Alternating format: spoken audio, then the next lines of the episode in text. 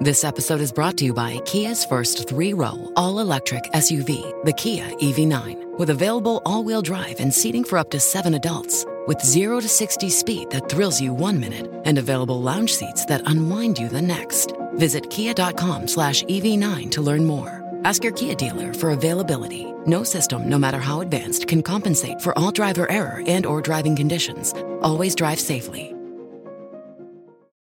Bonjour à toutes et à tous. Le très attendu Diablo 4 est sorti le 6 juin dernier sur PC et console de salon, permettant aux joueurs de replonger dans l'enfer imaginé par Blizzard. Si le jeu a rapidement battu un record de vente pour devenir le jeu Blizzard le plus vendu lors de sa première semaine de commercialisation, il semble que ce succès ait été un peu trop lourd pour les serveurs de Blizzard qui ont connu quelques problèmes assez embêtants pour les joueurs.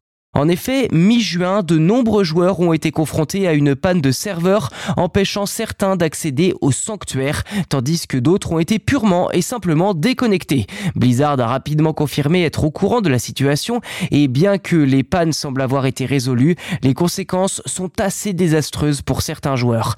En effet, en plus de ne pas avoir pu profiter de leur jeu, certains joueurs de Diablo 4 ont vu leur personnage disparaître des serveurs, entraînant ainsi la perte totale de leur Il convient de rappeler que, comme d'autres jeux, Diablo 4 nécessite une connexion Internet obligatoire pour jouer même en solo. C'est pourquoi de nombreux joueurs demandent à Blizzard un mode hors ligne qui leur permettrait de profiter du jeu sans craindre les pannes de serveurs ou la qualité de leur connexion Internet.